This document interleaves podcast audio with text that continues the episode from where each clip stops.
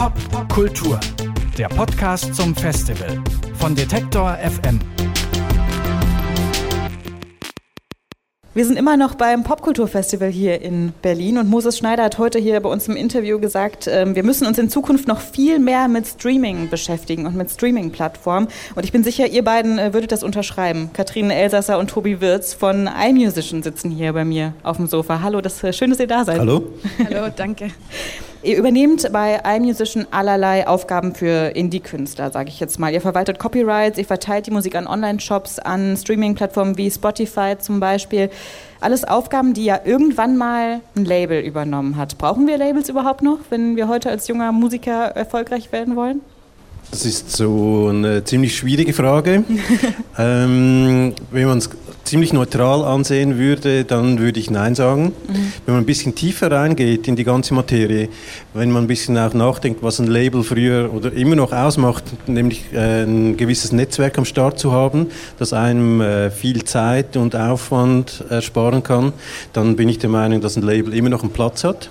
Aber es ist natürlich mit in, also in der Zwischenzeit so schwer geworden für die Labels zu überleben. Ich muss dir mal vorstellen, fünf Leute einen Job zu geben, das ist heute, heutzutage kein Zuckerschlecken mehr. Von daher muss man sich auch als Label unbedingt was einfallen lassen, kreativ werden, wie man überleben kann. Einer der großen Player im Musikbusiness sind auf jeden Fall die Streaming-Plattformen gerade. Das kann man, glaube ich, so festhalten. Spotify allen voran vielleicht. Wie kann man sich denn als Indie-Künstler ohne Label da Gehör verschaffen? Ähm, also man kann als Künstler auch selber ähm, von sich aus äh, seine Musik äh, online stellen durch einen digitalen Musikvertrieb, wie zum Beispiel, was wir machen bei einem Musician. Und ähm, zum Beispiel, sobald deine Musik auf Spotify online ist, hast du als Künstler selber die Hand auf deine Musik und auf dein Artist-Profil zum Beispiel. Kannst von deiner Seite aus auch auf jeden Fall managen, in Playlisten zu kommen.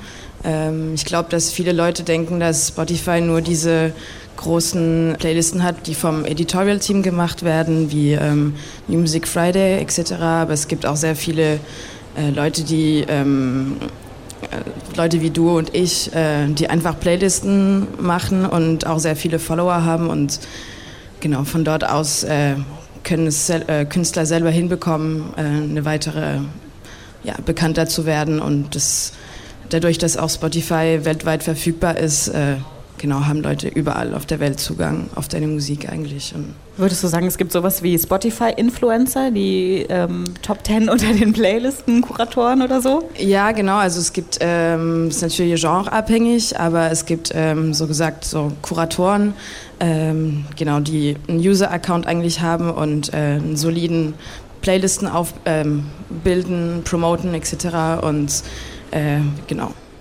Du gibst ja einen Workshop ähm, für, ja. also zu Spotify mhm. für Artists heute, Katrin. Und was gibst du den Leuten denn damit? Wie kann man denn vielleicht unter den tausenden Songs aufmerksam machen auf seinen eigenen, vielleicht gerade wenn es um so kuratierte Playlisten geht?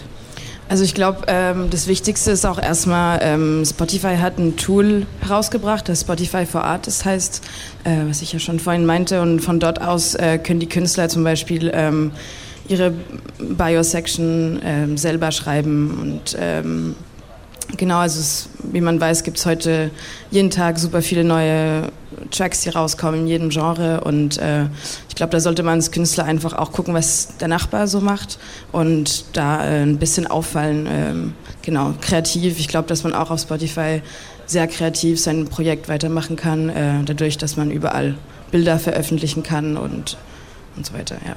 Also du meinst jetzt mit der Bio-Section wahrscheinlich auch die eigene Biografie auf der Seite und überhaupt das eigene Spotify-Profil so ein bisschen zu pimpen genau, oder so? Genau, und da gibt es auch nicht wirkliche Richtlinien. Also zum Beispiel auch in der Bio-Section kann man auch selber ähm, auch externe Links hinzufügen. Also Spotify ist da auch äh, eine gute Plattform, ähm, um die Leute dazu zu bringen, dich auch auf Facebook, Instagram etc. und auf deine Gigs aufmerksam zu machen. Ja. Wenn wir nochmal bei den Playlisten bleiben, ich weiß nicht, wenn wir jetzt so... Äh, Start Your Day oder, oder Kaffeehausmusik oder keine Ahnung, was es da alles für Playlisten gibt. Ist es da wirklich der eigene Geschmack des Redakteurs oder des Kurators, der da entscheidend ist? Oder sind das vielleicht vielmehr auch Algorithmen oder irgendwelche anderen Merkmale, die da entscheiden? Bei Spotify ist es definitiv so, dass da noch ein Redaktionsteam existiert und zwar nicht nur für Deutschland, sondern für eigentlich jedes größere äh, Territorium und die legen großen Wert darauf, dass das mehr oder weniger noch handverlesen wird. Ähm, klar kann man auch hier wahrscheinlich sagen, dass es sicher hilft, wenn man einen gewissen Track Record als Künstler äh, mitbringen kann. Wir haben dann früher schon in einer Playlist vertreten worden ist. Ähm, das hilft sicher auch, wenn man eben, es ist halt eigentlich, wenn man es so ansieht, früher hat man immer gesagt, es gibt so die, die, die großen Labels sind so die Gatekeepers eigentlich, die haben so die, den Macht, die, oder die Macht äh, zuzulassen, wenn sie wollen. Und wenn du so willst, in dem Sinn, wenn du jetzt hier die richtigen Leute auch wieder kennst oder Zugang zu den richtigen Leuten hast, kann das sicher auch weiterhelfen. So ist es halt, hat sich das Ganze ein bisschen verschoben.